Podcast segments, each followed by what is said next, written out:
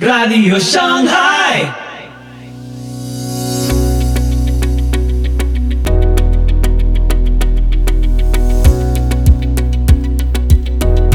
Muy buenos días, muy buenas tardes, muy buenas noches y muy bienvenidos a Radio Shanghai. Soy Pipo Biglione y este es el episodio 229 de la sexta temporada. Hoy, el ataque contra el Nuevo Testamento con el doctor César Vidal, descubriendo la realidad de los textos en griego que utilizan las versiones más modernas de la Biblia. Te invito a escuchar este episodio atentamente. Este es un ataque muchísimo más sutil, es un ataque contra el texto del Nuevo Testamento y es un ataque que ha tenido un enorme éxito, porque de hecho ha implicado sustituir el texto real griego del Nuevo Testamento por un texto mutilado, sobre el que se construyen muchas de las nuevas versiones, de las nuevas traducciones del Nuevo Testamento, y que, por supuesto, además así se enseña en no pocos seminarios y facultades de teología. Eh, les voy a mostrar cómo el texto mutilado del Nuevo Testamento, que es el que se utiliza para la nueva versión internacional, por ejemplo, para la versión popular, que es la que tiene él, para todas las Biblias católicas, en términos generales, es un texto donde se han ido mutilando textos que tienen un contenido importante doctrinal. Estamos hablando de centenares de textos. Yo esta noche les voy a enseñar algunos para que vean cómo es la situación, pero y, que puedan ver cómo se produce un cambio del texto. Por cierto, tengo que decir que es el mismo texto base de la Biblia de los Testigos de Jehová también y cómo esos textos, por supuesto, se cambian sin que la mayoría de la gente se entere, porque no tiene que, por qué conocer el texto griego del Nuevo Testamento. En primer lugar, hay un bloque de textos acerca de la divinidad de Cristo que aparecen alterados en esa traducción. Por ejemplo, si van ustedes a Mateo capítulo 13 y versículo 51,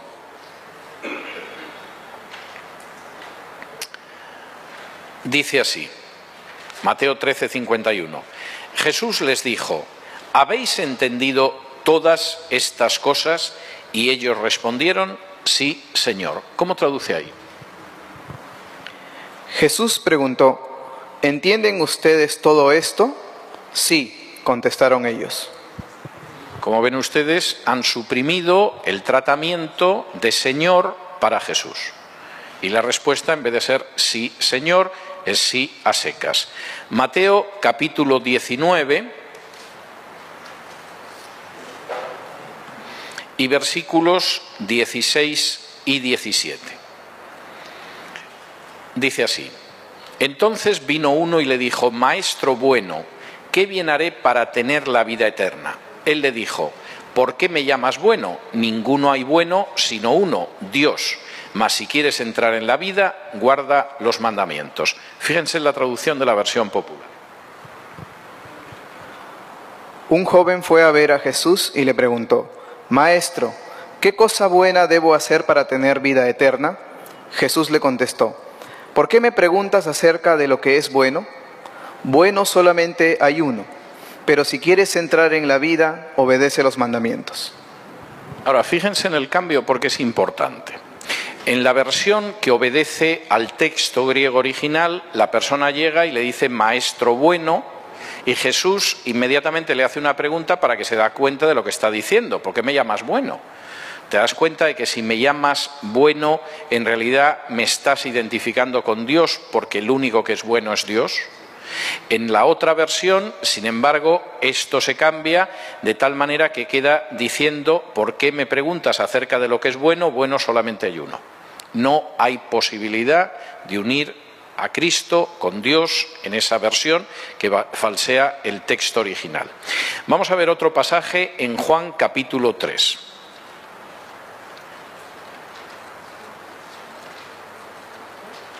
Juan capítulo 3 y versículo 13. Versículo 13. Juan 3:13 en la traducción Reina Valera, que obedece al texto mayoritario del Nuevo Testamento en griego, como las Biblias de la Reforma en general, dice así, Nadie subió al cielo, sino el que descendió del cielo, el Hijo del Hombre que está en el cielo.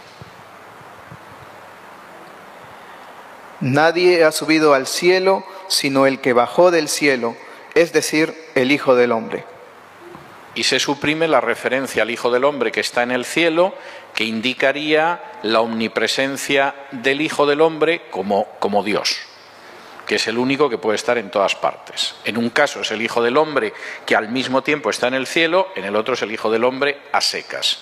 Vamos a ver otro texto en Juan capítulo 6 y versículo 69. En Juan 6, 69 dice así en la traducción de Reina Valera que obedece al texto mayoritario griego. Y nosotros hemos creído y conocemos que tú eres el Cristo, el Hijo del Dios viviente. Nosotros ya hemos creído y sabemos que tú eres el Santo de Dios. Hay no poca diferencia entre afirmar que Jesús es el Mesías y el Hijo de Dios y decir que simplemente es el Santo de Dios. Eh, no es pequeña diferencia. Juan capítulo 9 y versículos del 35 al 38. Fíjense, porque aquí la alteración que aparece sobre la utilización de un texto griego adulterado no es pequeña. Dice así en Juan 9, versículos del 35 al 38. Oyó Jesús que le habían expulsado y hallándole le dijo, ¿crees tú en el Hijo de Dios? Respondió él y dijo, ¿quién es Señor para que crea en él? Le dijo Jesús, pues le has visto y el que habla contigo, él es. Y él dijo, creo, Señor, y le adoró. Jesús oyó decir que habían expulsado al ciego y cuando se encontró con él le preguntó, ¿crees tú en el Hijo del Hombre? Él le dijo, Señor, dime quién es para que yo crea en él. Jesús le contestó, ya lo has visto, soy yo, con quien estás hablando. Entonces el hombre se puso de rodillas delante de Jesús y le dijo, creo, Señor. Fíjense que el título de Hijo de Dios es sustituido por el del Hijo del Hombre. Jesús es ciertamente el Hijo del Hombre, pero evidentemente al suprimir el título de Hijo de Dios, de nuevo se priva a Cristo de su divinidad. Y además, por si alguien tuviera la idea de creer en ello, pues eh, han sustituido el le adoró por se puso de rodillas. Hechos capítulo 8 y versículos 36 y 37, que es un texto evidentemente muy importante. Dice así en Hechos 8, 36 y 37. Y yendo por el camino, llegaron a cierta agua y dijo el eunuco, aquí hay agua, ¿qué impide que yo sea bautizado? Felipe dijo, si crees de todo corazón, bien puedes. Y respondiendo dijo, creo que Jesucristo es el Hijo de Dios. Más tarde, al pasar por un sitio donde había agua, el funcionario dijo, aquí hay agua, ¿hay algún inconveniente para que yo sea bautizado? Y no existe el 37 el versículo 37, donde aparece la clara confesión de que creo que Jesús, que Jesús el Mesías, Jesucristo es el Hijo de Dios, está totalmente suprimido. Vamos a ver en Primera de Corintios capítulo 15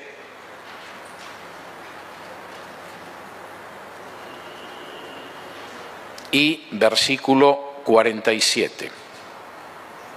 Primera de Corintios 15, 47 dice así.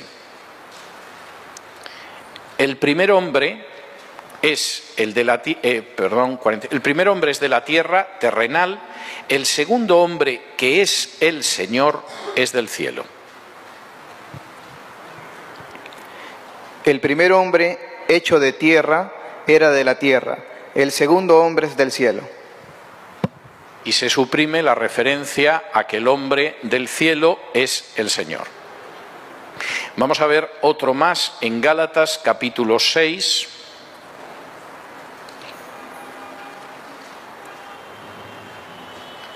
y versículo 17. En Gálatas 6:17, en la versión Reina Valera, que sigue el texto mayoritario, dice así, de aquí en adelante nadie me cause molestias porque yo traigo en mi cuerpo las marcas del Señor Jesús. De ahora en adelante no quiero que nadie me cause más dificultades, pues llevo marcadas en mi cuerpo las señales de lo que he sufrido en unión con Jesús. La referencia a que Jesús es el Señor también está suprimida. Primera de Timoteo capítulo 3. Insisto en que estamos viendo solamente algunos botones de muestra. Primera de Timoteo capítulo 3 y versículo 16, uno de los textos más claros sobre la divinidad de Cristo, dice de la siguiente manera. E indiscutiblemente grande es el misterio de la piedad. Dios fue manifestado en carne, justificado en el Espíritu, visto de los ángeles, predicado a los gentiles, creído en el mundo, recibido arriba en gloria. No hay duda de que la verdad revelada de nuestra religión es algo muy grande. Cristo se manifestó en su condición de hombre, triunfó en su condición de espíritu y fue visto por los ángeles. Fue anunciado a las naciones, creído en el mundo y recibido en la gloria. Si ven ustedes, se ha suprimido la palabra Dios. Y dice Cristo se manifestó en condición de hombre, eso ya lo sabemos, pero claro, lo que realmente es importante es que el que se manifestó en carne fue Dios. El gran misterio de la piedad no es que apareciera un hombre por la tierra, el gran misterio de la piedad es que Dios fue manifestado en carne. Desaparece, por supuesto, también de esa versión. Voy a citar otro texto más alterado en relación a la divinidad de Cristo, solo uno más pero podríamos pasarnos casi toda la noche. Primera de Juan, capítulo 5.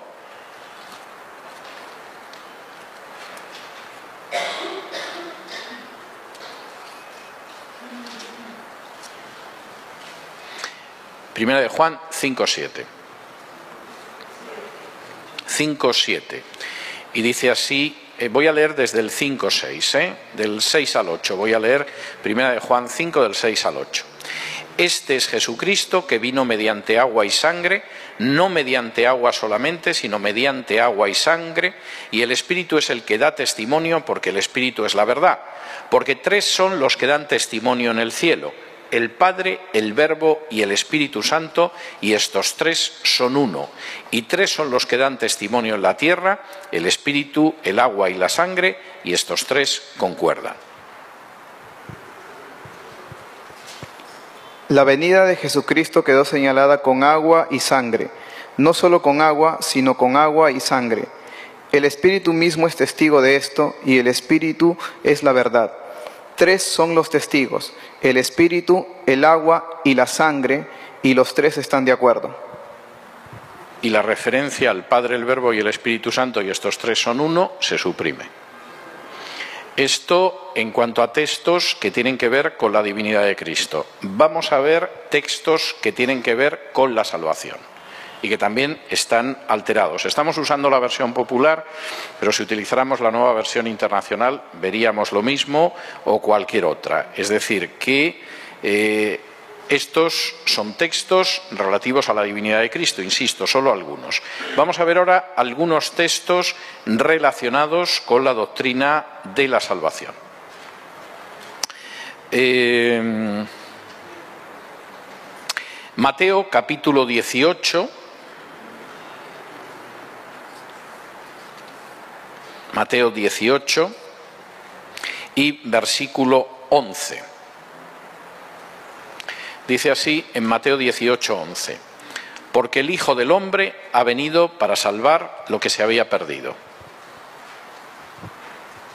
No existe el 11. El versículo 11 desaparece de esa versión. Vamos a ir a Juan 6, capítulo 47.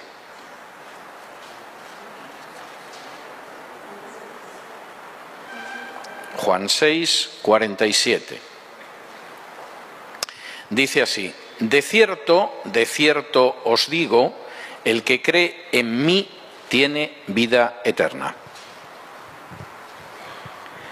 Les aseguro que quien cree tiene vida eterna. No es lo mismo creer que creer en mí, reconocerán ustedes. Es decir, la, la doctrina de la salvación se ve muy alterada. Colosenses capítulo 1.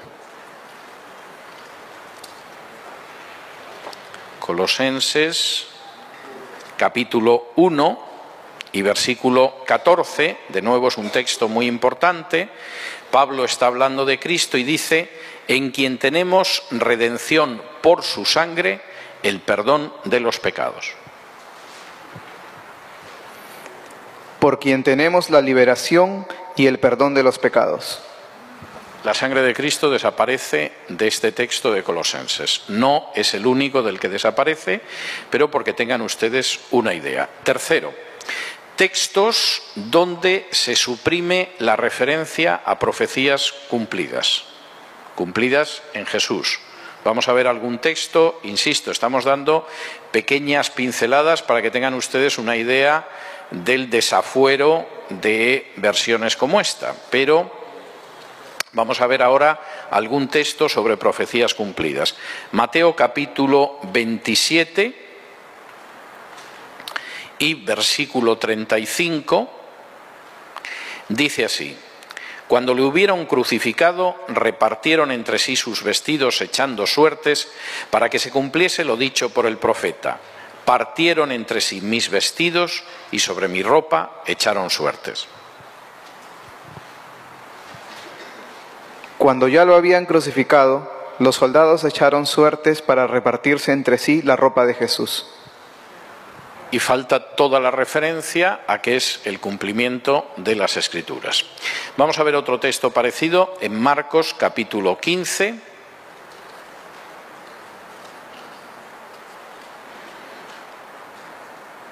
Y versículo 28, Marcos 15, 28, donde dice, y se cumplió la escritura que dice fue contado con los inicuos, eh, profecía que vimos ayer cuando examinamos, aunque fuera un poco rápidamente, el capítulo 53 del profeta Isaías. Marcos 15, 28. No está el versículo 28. El versículo 28 desaparece y pasa de Marcos 15, 27 a Marcos 15, 29. Hay otras profecías que tienen que ver con la vida cristiana y que también están alteradas. Vamos a ver algunas porque eh, eh, son interesantes. Por ejemplo, textos que tienen que ver con la oración, con la vida cristiana, con el comportamiento cristiano. Vamos a ir a Mateo capítulo 6.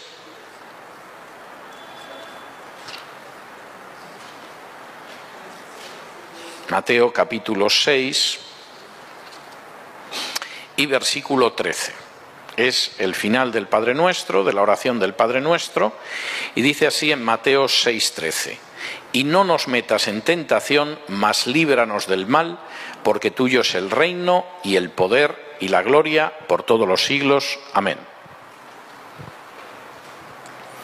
No nos expongas a la tentación, sino líbranos del maligno. Por supuesto, se suprime la referencia a que tuyo es el reino, el poder y la gloria por todos los siglos.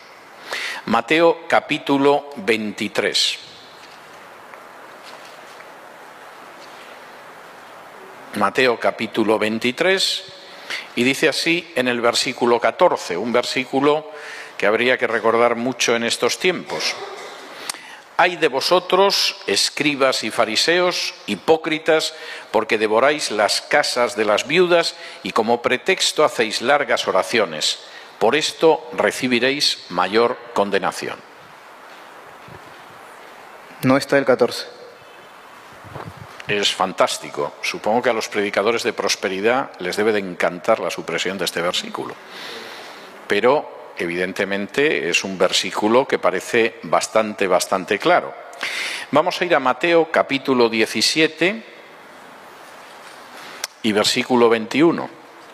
Parece que además a Mateo se la tenían jurada. Dice en Mateo 17:21 está hablando del episodio en que Jesús sana a un muchacho endemoniado, los discípulos no han podido expulsar al demonio, Jesús lo expulsa y dice así en 17:21, pero este género no sale sino con oración y ayuno. No existe el 21. No esperen ustedes aprender que solo sale con oración y ayuno, porque el versículo está suprimido. Marcos capítulo 7, Marcos 7, versículo 16. Y es una de las afirmaciones de Jesús que son importantes. Dice así, si alguno tiene oídos para oír, oiga. No está el versículo. Marcos 7:16 también han decidido que más vale que ciertas cosas no se oigan. Marcos capítulo 10, versículo 24. Los discípulos se asombraron de sus palabras, pero Jesús, respondiendo, volvió a decirles, Hijos, cuán difícil le es entrar en el reino de Dios a los que confían en las riquezas. Estas palabras dejaron asombrados a los discípulos, pero Jesús les volvió a decir, Hijos, qué difícil es entrar en el reino de Dios. Pero qué difícil es entrar, no a los que confían en las riquezas.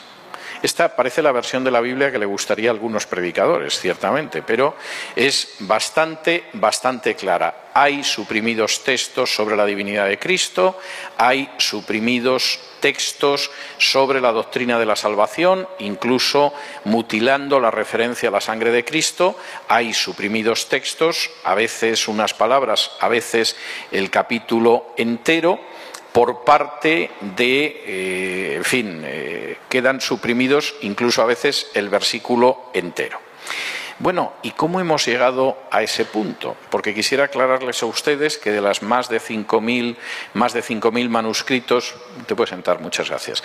Los más de 5.000 manuscritos del Nuevo Testamento que han llegado hasta nosotros, más del 95% recogen el texto mayoritario, que por eso se llama mayoritario, que forma la base de la traducción de la Biblia Reina Valera en español, de la Biblia de Lutero en alemán, de la Biblia del Rey Jaime en inglés, en general de las Biblias de la Reforma. ¿Cómo hemos llegado a un tipo de Biblia que utiliza un texto del Nuevo Testamento en el que coinciden desde las traducciones católicas a los testigos de Jehová, pasando por algunas de las, de las traducciones protestantes modernas, como el Dios habla hoy, publicado por las sociedades bíblicas y afortunadamente no distribuido por todas las sociedades bíblicas. ¿Cómo hemos llegado a esa situación y cuál es el texto del que traduce esta gente? Bueno, pues fundamentalmente el texto del que traduce esta gente, que es el de la nueva versión internacional, la versión popular en el mundo protestante, la de los testigos de Jehová o las traducciones católicas, es el texto que se denomina de Nestlé Alan. Se llama Nestlé Alan. Bien.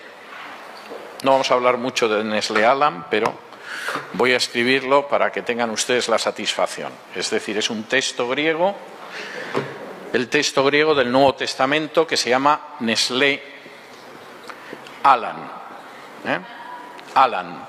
Nestlé era un erudito alemán, liberal, y en un momento determinado la obra de Nestlé, que fue la que publicó las sociedades bíblicas durante mucho tiempo, abandonando el texto mayoritario, fue revisada por un ultraliberal que se llamaba Alan. De hecho, Alan tiene unas memorias donde uno dice, donde dice cosas sobre la Biblia que uno tiene dudas de que creyera algo de la Biblia. Es decir, era ultraliberal en el sentido de los ataques al Antiguo y al Nuevo Testamento que vimos ayer y hoy. A Alan se sumó más adelante en el texto de las sociedades bíblicas un personaje que se llamaba Bigren, que era otro liberal, y, como no, dentro del proceso de ecumenismo de las sociedades bíblicas, un cardenal católico que se llamaba Carlo María Martini, del que se dice que además era masón, o sea, había ido reuniendo motivos de santidad a lo largo de su existencia. Pero el texto de Nestlé, Nestlé Alan, después de Nestlé Ala Bigren Martini, que es la última edición de las Sociedades Bíblicas, en realidad no es nada más que una copia del texto de Westcott y Hort. De hecho, yo tengo una edición, lamento no haberla traído esta noche porque la llevo en mi bolsa de viaje y la hubiera podido traer esta noche, una de las primeras ediciones del Nuevo Testamento en griego de Nestlé, cuando todavía no era Nestlé Alan, en que él hace referencia a que su Nuevo Testamento fundamentalmente es el Westcott y Hort. Es el Westcott y Hort y con algunas correcciones del Tischendorf, pero fundamentalmente es el Westcott y Hort. ¿Por qué Westcott y Hort editaron un Nuevo Testamento que no es el Nuevo Testamento mayoritario que aparece en todas las traducciones primeras del Nuevo Testamento y en más del 95% de los manuscritos, que es la base de las traducciones reformadas del Nuevo Testamento. Y de paso tengo que decir que el Nuevo Testamento que yo utilicé para mi edición del Nuevo Testamento interlineal griego-español, en el que debajo de cada palabra griega aparece la traducción en español. ¿Por qué Westcott y Hort lo cambiaron? Y luego lo fueron siguiendo teólogos liberales como Nestlé, Alan, Wittgren y Martini. Bueno, vamos a ver. La justificación que se ha querido dar, y es una tontería que escucho muy a menudo, y de nuevo me da sonrojo, es que Westcott y Hort utilizaron mejores manuscritos que el 95% de los manuscritos que existían, que son la base de las traducciones de la Reforma. Y concretamente utilizaron dos manuscritos del siglo IV-V, que son el Sinaítico y el Vaticano. Y supuestamente el Sinaítico y el Vaticano eran maravillosos, aunque son más tardíos, y esos manuscritos justifican totalmente todas las mutilaciones, alteraciones y falsificaciones que se hacen del texto mayoritario. Lo primero que hay que dejar de manifiesto es que el Sinaítico y el Vaticano son textos corruptos, lo que se conoce como textos corruptos es textos que no se han conservado bien y que están llenos de errores. John Burgen, que era uno de los grandes especialistas en el texto griego del Nuevo Testamento en el siglo XIX, decía que de todos los manuscritos que nos habían llegado del Nuevo Testamento, el Sinaítico y el Vaticano son los más corruptos de todos. No es una exageración, es la pura verdad. Es más, en el caso del Vaticano carece de la primera carta a Timoteo, de la segunda carta a Timoteo, de la carta a Tito, de los últimos doce versículos del Evangelio, de la oración de Jesús en la cruz pidiendo el perdón de sus enemigos, de la agonía de Jesús en Gesemaní, de los últimos cuatro capítulos y medio de la carta a los Hebreos.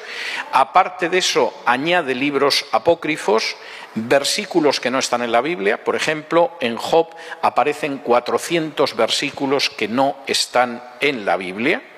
Y además, y esto no es en absoluto casual, el dichoso texto del Vaticano, pues es verdad que desde el siglo XVI ha sido utilizado por la Santa Sede y sobre todo por los jesuitas, pero verdaderamente la distancia que tiene con el texto mayoritario es enorme. Escuchen los datos porque creo que son para pensarlos. En relación con el texto mayoritario, es este texto o el texto que yo he editado en griego, el Vaticano omite 2.877 palabras, añade 536, sustituye 935, cambia de lugar 2098 y altera 1132. Es decir, tiene 7.578 divergencias con el texto mayoritario. ¿Es un texto corrupto? Lo es. Y es también un texto corrupto el sinaítico. Tischendorf, que de hecho eh, reconocía que a lo largo de 700 años el sinaítico había sido alterado por multitud de copistas, señalaba nada menos que 14.800 alteraciones en el sinaítico. Díganme ustedes si un texto así puede ser confiable. Por ejemplo, en los Evangelios suprime 4.000 palabras, añade unas mil palabras y cambia de lugar y altera 3.000 palabras. En relación con el texto mayoritario, que es la base de la Reina Valera, la versión de Lutero, el Rey Jaime, etc., el sinaítico cambia 9.000 palabras. Y por supuesto las omisiones que presenta el sinaítico son tremendas. Suprime 39 palabras en Juan 19, 20 y 21, otras 20 palabras en Juan 25, 6, etcétera, etcétera, etcétera. Son dos textos corruptos y tardíos. Y sin embargo, a pesar de ser corruptos y tardíos, resulta que Westcott y Hort decidieron que se iban a basar en esos textos para sustituir el texto mayoritario. Porque además el sinaítico y el vaticano no solamente es que se da la circunstancia de que son tardíos y corruptos, es que son enormemente minoritarios. Menos del 5% de los 5.309 manuscritos que tenemos del Nuevo Testamento coinciden algo, no del todo, pero algo con el sinaítico o el vaticano. Es decir, es una estafa. E incluso el sinaítico y el vaticano tampoco coinciden entre sí. Ahora, ¿qué pasa con el texto del Nuevo Testamento que es la base del texto que ustedes utilizan, el de la Reina Valera? Primero, es el texto mayoritario. Más del 95% de los manuscritos griegos del Nuevo Testamento es este texto. Segundo, es el texto más antiguo. Cuando aparezca alguien diciéndoles, compren ustedes la nueva versión internacional porque han aparecido nuevos manuscritos más antiguos y lo hemos corregido, es un embustero o es un ignorante. O es algo peor, porque es mentira. Es decir, aquí no ha aparecido ningún nuevo manuscrito en los últimos años para cambiar el texto del Nuevo Testamento ni cosa parecida se está utilizando el texto de Westcott y Hort a través de Nestlé y no es ni siquiera el texto más antiguo. La base sobre todo el sinaítico y el vaticano, que son textos corruptos. Este texto es mucho más antiguo y de hecho el texto del que se traduce la Reina Valera es el utilizado para traducciones ya del siglo II. Por ejemplo, la traducción al siriaco de la Peshita es igual que su Reina Valera. La traducción al latín, la versión itálica del 157 después de Cristo, es igual que su Reina Valera, no se parece al sinaítico y al Vaticano que aparecieron tres siglos después. La versión gala del sur de Francia del 177 es igual a su Reina Valera, no se parece al sinaítico, al Vaticano y a las atrocidades, por supuesto, de Huesco Cijort. No solo eso, los textos de autores cristianos primitivos coinciden con su Reina Valera, no coinciden con la versión popular o con el texto de Huesco Tijor. Por ejemplo, en 1 de Timoteo 3:16, donde dice que Dios fue manifestado en carne, cosa que es suprimida aquí en la nueva versión internacional, en las versiones católicas, en la versión de los testigos de Jehová, ese texto aparece en Bernabé e Hipólito, que eran del siglo II, en Diodoro de Tarso, que era del siglo IV, en Gregorio de Nisa, que era del siglo IV, en Juan Crisóstomo, que murió a inicios del siglo V, etcétera, etcétera, etcétera. Ni un solo padre de la Iglesia cita Primera de Timoteo 3:16 de una manera distinta a lo que pueden ustedes encontrar en su versión de Reina Valera y desde luego jamás ninguno cita ese texto, como aparece en la versión popular, en la nueva versión internacional o cosa por el estilo. Y por supuesto, el texto mayoritario, que es más antiguo y que es el de más del 95% de los manuscritos, es el texto que se utilizó para las Biblias de la Reforma.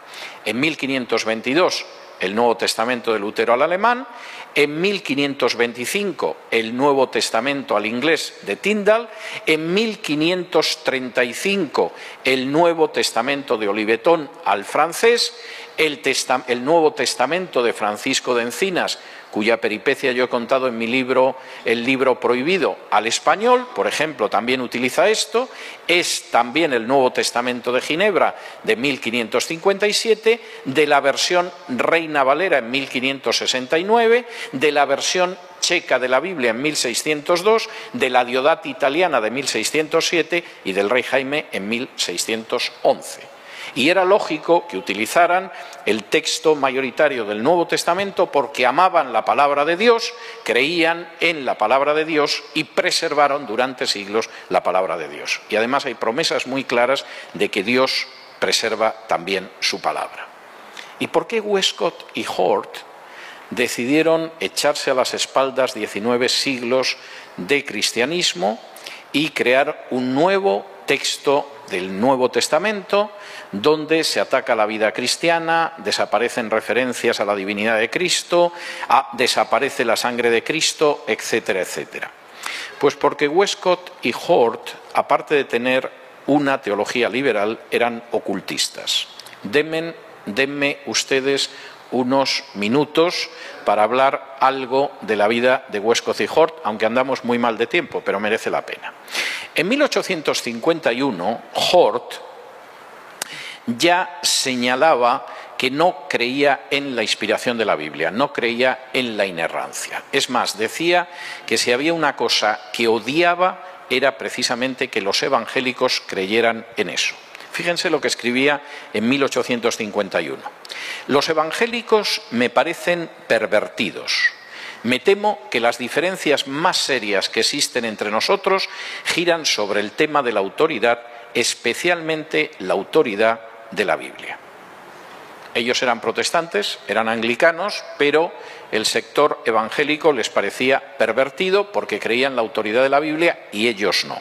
No solo eso, no aceptaban la infalibilidad, la inerrancia de las escrituras. En 1860, y gracias a Dios la correspondencia entre Westcott y Hort ha llegado a nosotros, decían que no aceptaban la infalibilidad de la Biblia y Westcott escribía a Hort. Rechazo la palabra infalibilidad de las Santas Escrituras de manera contundente.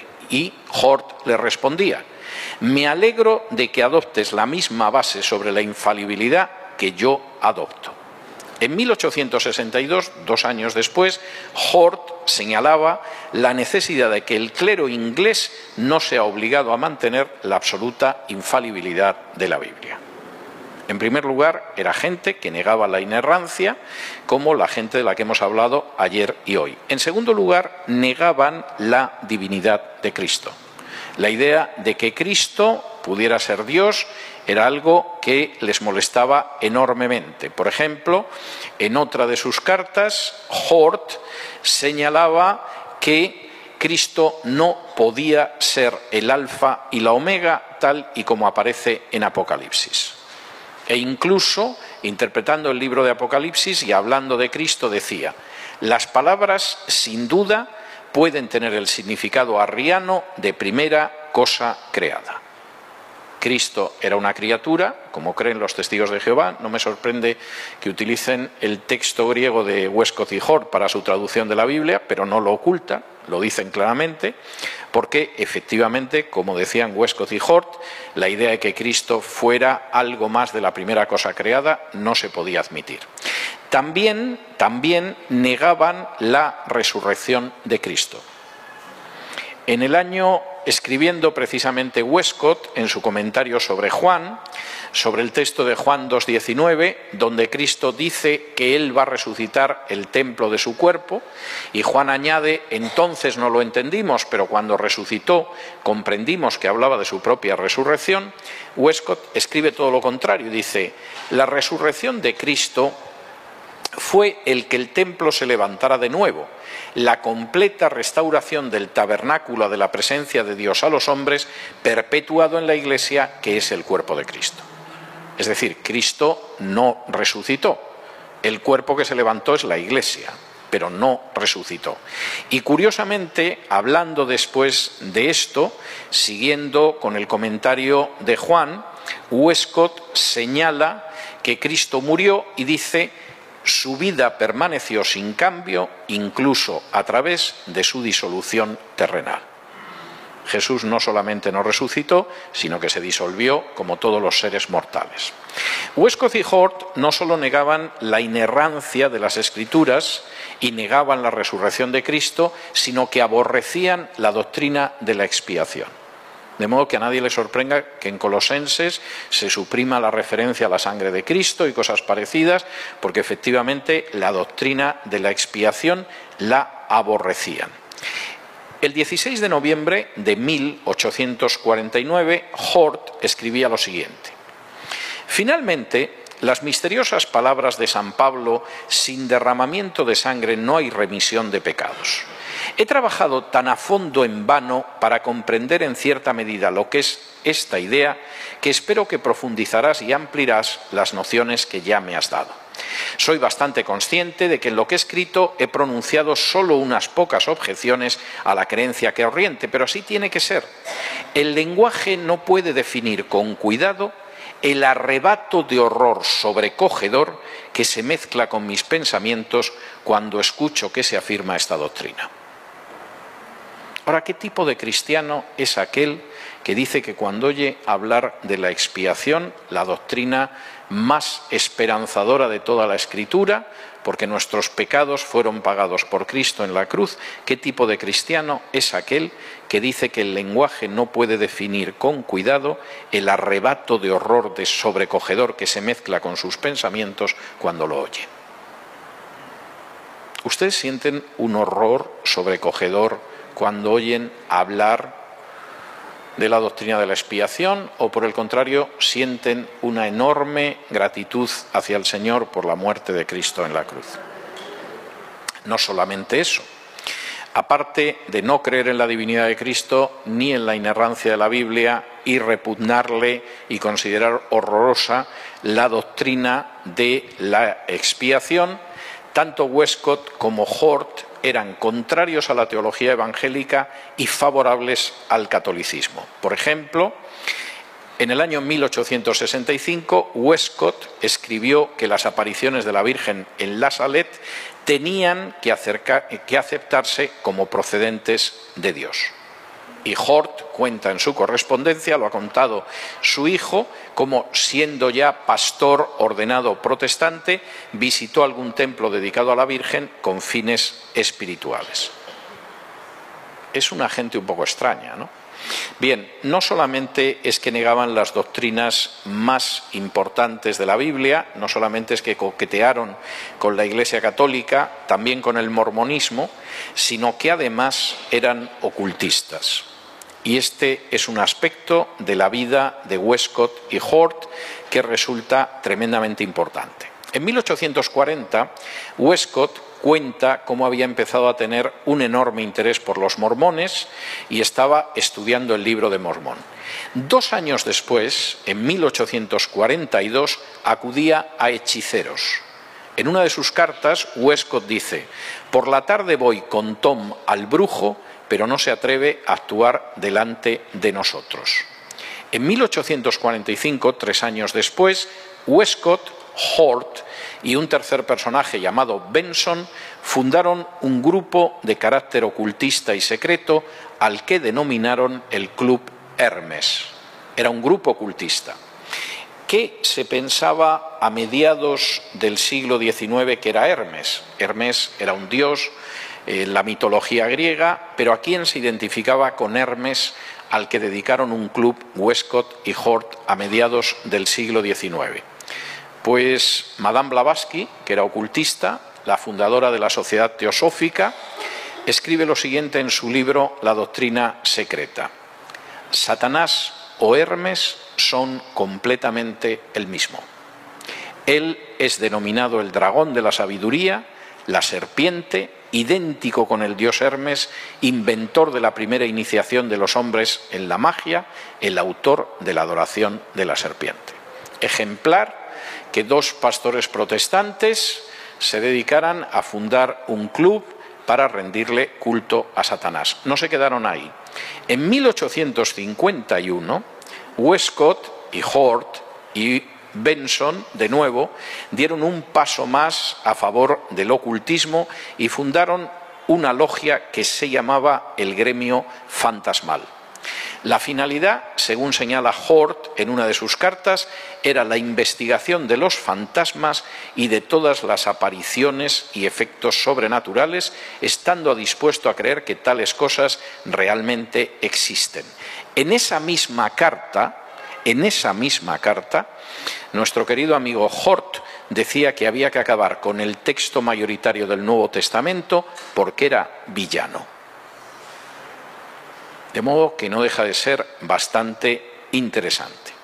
En 1851, en que Hort fue ordenado como pastor de la Iglesia anglicana, entró, eh, perdón, Westcott fue ordenado como pastor en la Iglesia anglicana, Hort entró en otra o sociedad ocultista que se conocía como los apóstoles. Su hijo escribiría más tarde que además había una auténtica una auténtica conjura de silencio en aquellos que entraban. En 1852, en que Hort distribuía la literatura de la logia fantasmal, Westcott decía lo siguiente sobre el texto mayoritario del Nuevo Testamento y la traducción. Estoy sumamente ansioso por proporcionar algo que pueda reemplazarlos. Estaba tan absolutamente ansioso que efectivamente en la correspondencia de los años siguientes se dice cómo hay que acabar y tienen que acabar con el texto del Nuevo Testamento y sustituirlo por otro. Eh, en 1858 de hecho, Hort se jactaba de que había muchos hombres ortodoxos que estaban siendo modelados sin saberlo para aceptar el texto de ellos. En 1871, Westcott y Hort y otro liberal que se llamaba Lightfoot fueron invitados a formar parte del comité que iba a revisar el Nuevo Testamento en inglés de manera que el enemigo en casa, y de ahí efectivamente salió una versión revisada basada en el texto de Westcott y Hort. Ellos seguían el ocultismo. En 1872 crearon el Club Eranus, que era una sociedad ocultista. En 1800 81 se publicó finalmente la versión revisada inglesa del Nuevo Testamento y su Nuevo Testamento griego mutilado de acuerdo a lo que iba a suceder. No consiguieron disfrutarlo mucho, porque en el caso de Hort murió poco después y además murió poco después en una crisis alcohólica y Westcott pasó sus últimos años dedicado a la promoción del consumo de cerveza. Incluso había una marca de cerveza en la que aparecía la cara de Hort y servía para hacer publicidad. Pero, dicho sea de paso, hay que reconocer que el veneno de ese texto del Nuevo Testamento había entrado ya y sigue existiendo a día de hoy. Resumiendo la historia, por si no he sido suficientemente claro. A mediados del siglo XIX, dos personajes cuya teología ya era de por sí indeseable, negaban la inerrancia de la Biblia, negaba la expiación, negaba la divinidad de Cristo, negaba la resurrección de Cristo, lo cual ya es muy grave, deciden además juguetear con el ocultismo en serio y van entrando en distintas organizaciones ocultistas que muchas veces fundan ellos mismos.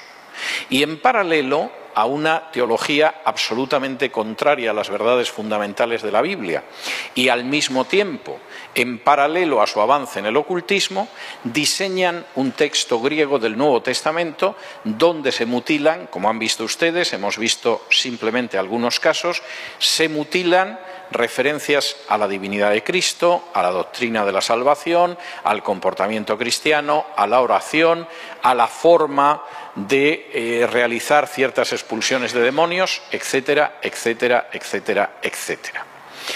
Ese Nuevo Testamento, que por supuesto provocó en Inglaterra, entre los especialistas en el griego del Nuevo Testamento, una auténtica ventolera, las obras de John Borjon son tremendas porque hacen trizas a Westcott y Hort, se inspiraba fundamentalmente en dos textos corruptos, el sinaítico y el vaticano. Y tengo que decir que, por cierto, no hay manera de encontrar dos versículos seguidos en el Sinaítico y el Vaticano que coincidan, ni siquiera entre ellos, pero son la base del Westcott y Hort.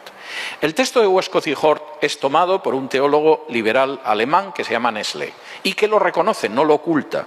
No aparece en las versiones que ustedes puedan comprar ahora del Nestlé, pero en las primeras ediciones, durante décadas, Nestlé dice que su texto fundamentalmente es el de Westcott y Hort. Cuando muere Nestlé, que cada cierto número de años introducía nuevas variaciones en el texto del Nuevo Testamento, se encarga a Kurt Aland, que no era menos liberal que Westcott y Hort, aunque no tengo ninguna constancia de que fuera ocultista, pero era extremadamente liberal en cuanto a su teología, que haga una reedición que es el Nestlé Aland. Y hace apenas unos años las sociedades bíblicas sacaron el Nestlé Ala Wittgren, por supuesto con un cardenal católico que era Martini.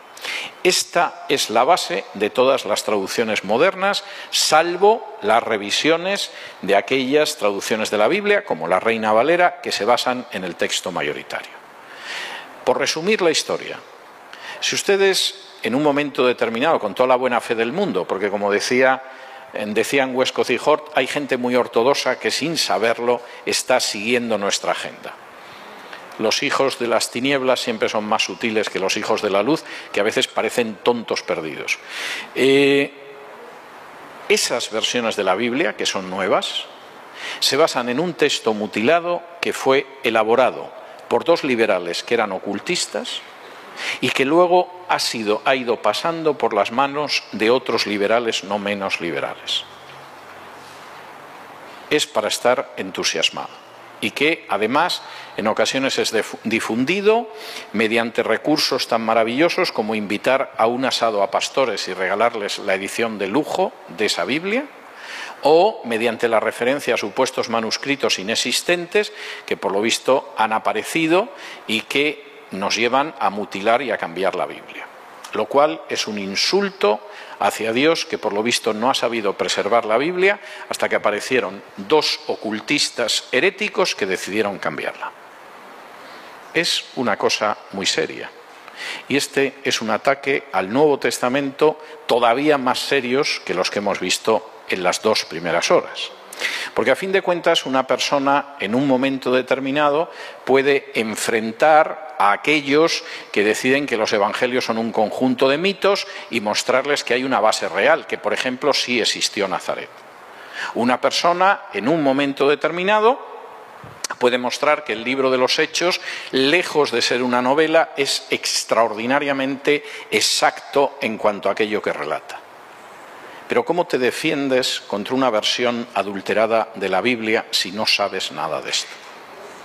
¿Y qué sucede cuando de pronto una persona está predicando en el culto y alguien compró una de las nuevas versiones que en general, aparte de este aspecto, literariamente son muy malas, todo hay que decirlo, y de pronto alguien llega y le dice, Pastor, ha estado usted sosteniendo una predicación sobre un texto que no existe en mi Biblia porque ha estado usted hablando de aquellos que se aprovechan de las pobres viudas para sacarles el dinero, etcétera, y quiero decirle que el versículo no está en mi Biblia, como algún otro que ha mencionado usted en el curso de la predicación de hoy.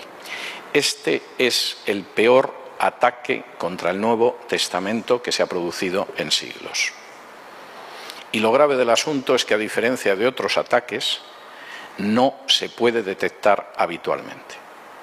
Si alguien les dice a ustedes que no cree que Cristo es Dios, ustedes detectan el ataque. Si alguien les dice que la doctrina de expiación es bárbara, Westcott y Hort sentían un auténtico, un horror indescriptible frente a la doctrina de la expiación, ustedes saben que eso está en contra de la Biblia.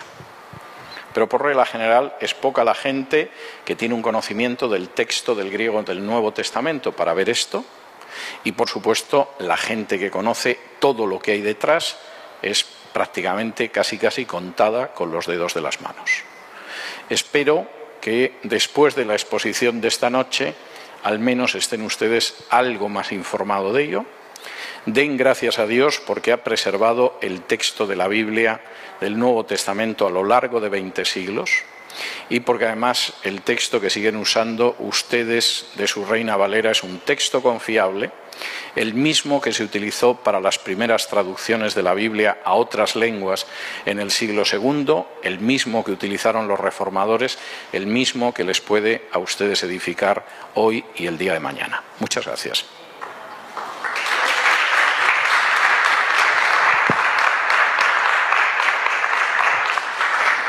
Y ahora, si hay alguna pregunta, intentaré responderla. Hay hay una lección que yo creo que tendríamos que tener en cuenta, y es que sería una bendición que no hablemos de aquello que no sabemos. Es decir, creo que debemos preguntar aquello que no sabemos. Hay gente que no pregunta nunca porque tiene miedo de dar la impresión que ignora algo. Yo pregunto mucho de las cosas que no sé porque no veo otra manera de saber algo de ellas si no pregunto a alguien que sabe. Pero creo que tenemos que evitar hablar y sobre todo dogmatizar y pontificar sobre cosas que no sabemos. Yo no hablo jamás de fútbol. No sé nada de fútbol no me gusta el fútbol y me han explicado docenas de veces lo que es un fuera de juego y nunca me entero. De manera que nunca se me ocurrirá dedicarme a dar lecciones sobre fútbol, a opinar sobre jugadores, sobre entrenadores o sobre cosa parecida. Y esa misma regla la sigo para todas aquellas cosas que ignoro. Cuando yo veo a ciertas personas hablando sobre el texto griego del Nuevo Testamento, me echo a temblar, porque no tienen ni idea de lo que están diciendo y encima son dogmáticos, lo cual me coloca en una situación peor. Y cuando encima tengo que oír a algún personaje decir que a ver si conseguimos acabar con la reina Valera, eh, bueno, o es muy ignorante, o ciertamente le han pagado más que 30 monedas de plata, que parece ser que era la tarifa habitual hace 20 siglos. Y eso me parece bastante claro. ¿Alguna pregunta más? de esta traducción? Bueno, no todas. Vamos a ver, hay. Yo creo que ha habido un proceso de empeoramiento de las sociedades bíblicas, aunque algunas sociedades bíblicas en los últimos años están desandando positivamente ese proceso. ¿eh? Cuando las sociedades bíblicas se crean, yo creo que son una institución extraordinaria. Hay incluso una bula papal que ataca específicamente a las sociedades bíblicas porque difundían la Biblia. Las traducciones que difundían de la Biblia eran excelentes traducciones, siempre basadas en el texto mayoritario del Nuevo Testamento y eran muy ortodoxas. Todavía, cuando yo me convertí en España hace 40 años, toda la gente que estaba en el Consejo de las Sociedades Bíblicas en España era gente muy seria, de distintas denominaciones, con énfasis teológicos diferentes, pero era gente muy seria. Incluso la primera edición de la versión popular si era lo que decía usted. Es decir, era el texto mayoritario, el textus receptus, con un lenguaje más asequible. ¿eh? Había algunos que decían que aquello más que una traducción era una paráfrasis, pero habían respetado el texto mayoritario. Esa situación las sociedades bíblicas empieza a perderla, sobre todo a partir de los años 60. En otros países hubo que esperar hasta los 70 o los 80 por la entrada en el Consejo de gente que no es evangélica, como por ejemplo los adventistas del séptimo día, y en ocasiones de católicos. Y a veces con contratos específicos con la Iglesia Católica que va a comprar esas ediciones de las sociedades bíblicas. Por ejemplo, esta edición, que es de las sociedades bíblicas unidas y que tiene su primera edición en el año 83, resulta que tiene una recomendación de Raimundo Damasceno Asís, obispo auxiliar de Brasilia y secretario general del CELAM, la Conferencia Episcopal Latinoamericana y tiene una recomendación firmada en Santa Fe de Bogotá en junio de 1994 porque, entre otras razones, aparte de destrozar el texto griego del Nuevo Testamento, en esta edición están también los libros apócrifos, que no forman parte del canon de la Biblia, pero que la Iglesia Católica considera libros que tiene que incluir. Y entonces aquí encuentran ustedes Tobit, Judith, los dos libros de Macabeos, etcétera, etcétera. Y en ese sentido, no cabe la menor duda de que hay un sector de las sociedades bíblicas que se ha corrompido totalmente. Que avanzara Westcott, Horn, Nestlé y los demás no sorprende.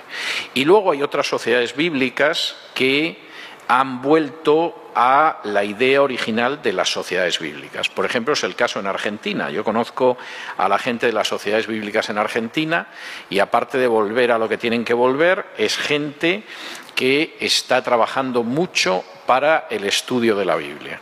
y para que la gente estudie la Biblia, la incorpore en su vida, en la iglesia, etcétera, etcétera. Están haciendo muy buen trabajo. Pero también conozco otras sociedades bíblicas que todo el consejo de las sociedades bíblicas en ese país son liberales.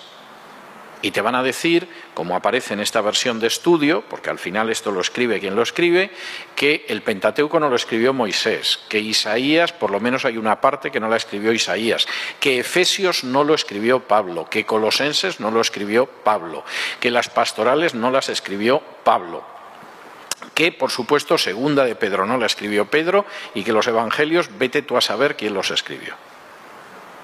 Y efectivamente eh, el sistema de infiltración que describen Westcott y Hort es terrible, pero es eficaz. O sea, esa carta en la que se escriben y dicen hay gente ortodoxa que nos está apoyando sin saber el plan que tenemos, es terrible.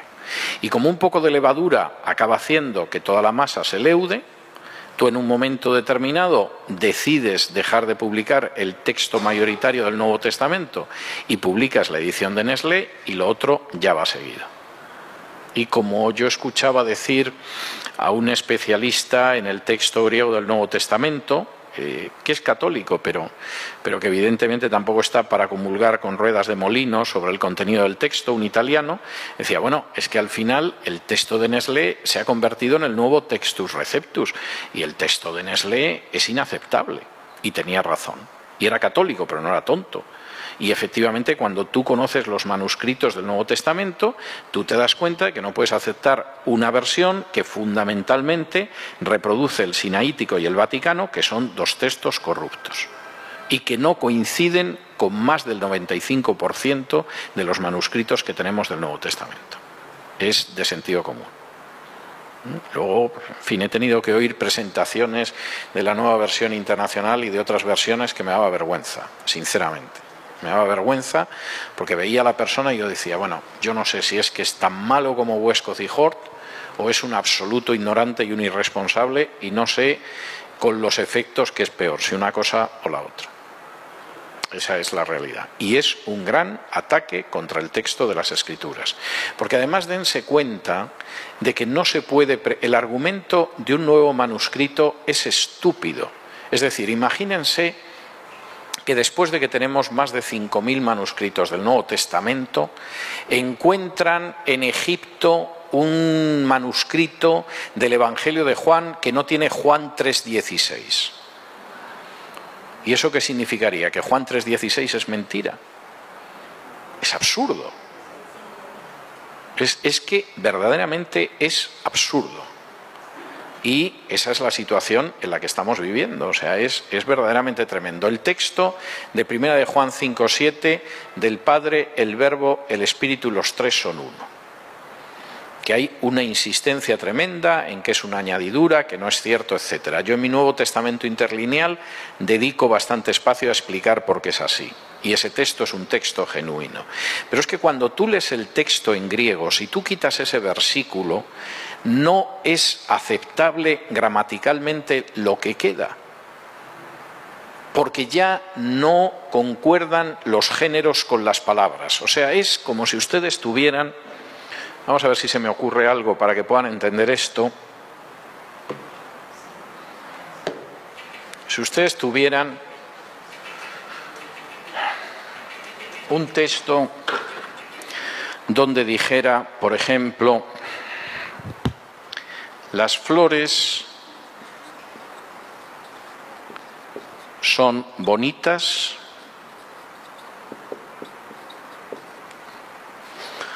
ah, los, los niños son altos y colorados, por ejemplo. ¿eh? Y entonces de pronto alguien dice, no, no, pero aquí hay una interpolación. Y en realidad los niños son altos y es falso. O los niños son altos, esto lo ha introducido alguien, no estaba en el texto original. Y tú dices, vamos a ver, melón, ¿cómo va a ser así? ¿Cómo va a quedar una frase que dice las flores son bonitas y colorados? Tiene que haber un masculino antes para justificar el colorados. Bueno, pues es lo mismo que pasa en griego cuando uno suprime la historia del Padre, el Verbo y el Espíritu son uno. Cuando tú lo quitas, el, hueco que abre ahí entre este versículo y este de aquí abajo, pues es como si dice las flores son bonitas y colorados. Es decir, en griego es imposible, no se puede sostener. Es decir, si eso es una interpolación, debió de llevarse lo que había por medio, porque, porque evidentemente es así. Entonces estos te dicen, no, no, no, las flores son bonitas, los niños son altos y colorados. Lo de los niños no es cierto. Esto va unido con esto, esto hay que quitarlo. Bueno, pues la impresión que da cuando lo lees en griego es como esto. Como eso, muchísimas otras cosas, o sea, no se sostiene. Por ejemplo, otro texto atacado hasta la saciedad, porque también se le metió en la cabeza a Westcott y Hort, y por supuesto en Nestlé, en la nueva versión internacional y en muchas otras desaparece, que es el de Juan 8, versículos del 1 en adelante, donde se narra el episodio de la mujer sorprendida en adulterio. Ese texto supuestamente no está en los Evangelios. ¿Por qué? Bueno, el Sinaítico y el Vaticano, vamos a ver, ese texto está en todos los manuscritos más antiguos del Nuevo Testamento. Es un texto que además, si tú lo quitas, el texto se rompe. Es decir, ahí todo tiene una coherencia si efectivamente en medio del relato de Juan aparece en medio la historia de la mujer sorprendida en adulterio. Los autores cristianos que escribían en el siglo II lo conocían y lo citaban. Por lo visto debió salir en algún periódico romano y fue como se enteraron de él. Entonces, ¿sobre qué base decides tú que vas a suprimir ese pasaje de los Evangelios? ¿Sobre la base de dos textos corruptos como el Sinaítico y el Vaticano? que no coinciden en dos versículos seguidos entre ellos. Entonces, claro, son de estas cosas que, en fin, supongo que la mayoría de la gente no se entera. Hay otros que, en fin, encima defenderán esas versiones de la Biblia y a otros nos produce una indignación que es absolutamente indescriptible pero indescriptible ver la manera en que se falsea y se mutila la palabra de Dios y por supuesto hay un ataque feroz contra aquellas versiones de la Biblia que reproducen el texto mayoritario, como es el caso de la Reina Valera. Luego hay algunas versiones, ya no voy a entrar en otro tema, que este todavía es peor, de la forma en que aparte de atacar ese texto del Nuevo Testamento, se cambian el contenido de las palabras. Por ejemplo, el ataque furioso contra la referencia al verbo justificar o justificación y en buena parte de las nuevas versiones de la Biblia, la doctrina de la justificación de la fe, odiosa para la Iglesia Católica, yo lo entiendo, se intenta suprimir. Por ejemplo, en ese desastre de traducción que se llama la palabra, que tengo que pensar que la gente conocida en el mundo evangélico que la ha apoyado no se ha molestado en leerla, porque si no es imposible que se pueda alabar, el término justificar y justificación se suprime y se sustituye por restituir en la amistad con Dios. No es lo mismo.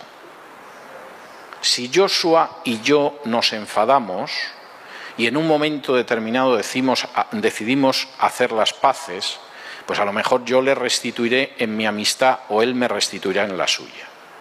Pero la justificación es algo infinitamente más profundo.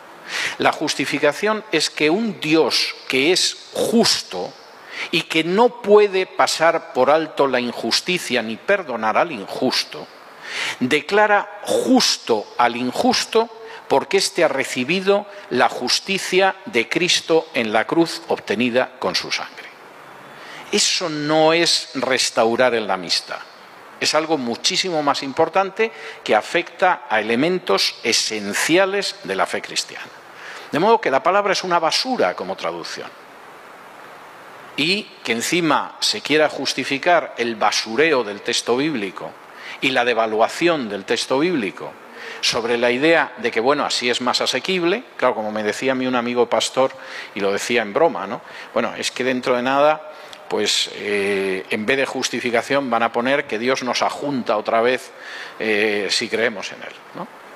Estamos hablando de la palabra de Dios hay que tratarla con respeto hay que tratarla con amor y hay que tratarla con temor de Dios. Y no se puede hacer eso con el texto de la palabra de Dios. Y cuando de pronto gente muy conocida aparece diciendo que la versión le parece una maravilla, pues dices, o no se han molestado en leerla, o no sé de quién son amigos, o no sé en qué bando militan ahora mismo. Pero eso es vergonzoso.